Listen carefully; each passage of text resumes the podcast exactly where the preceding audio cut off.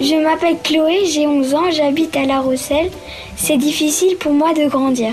Devenir grand peut parfois faire peur car cela peut signifier de couper les liens avec les parents. On est bien d'accord que grandir rime avec ranger ses affaires, s'habiller seul, savoir lire, être sage, autonome, ce qui peut manquer de réjouissance chez les enfants. Je reçois régulièrement des enfants qui ne souhaitent pas grandir lorsqu'arrive le petit frère ou la petite sœur, avec l'inquiétude que les parents ne s'occuperont plus du grand, qu'il va devoir partager leur affection. Avant tout, il faudra relativiser sur la situation pour minimiser la tension entre parents et enfants, instaurer des activités constructives, comme par exemple réaménager la chambre de l'enfant, ou alors se donner des moments de rencontre avec d'autres enfants du même âge.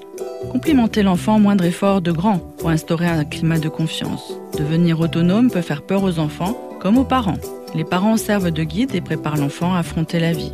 Décider de grandir n'est pas donné à tout le monde. Grandir peut engager la notion de perte d'un être cher ou bien de se confronter à la maladie ou au risque. Il est important de rassurer l'enfant sur le fait d'acquérir les expériences bonnes ou mauvaises, lui apprendre à accepter de se tromper. Les enfants ont besoin de deux choses dans la vie, les racines et les ailes.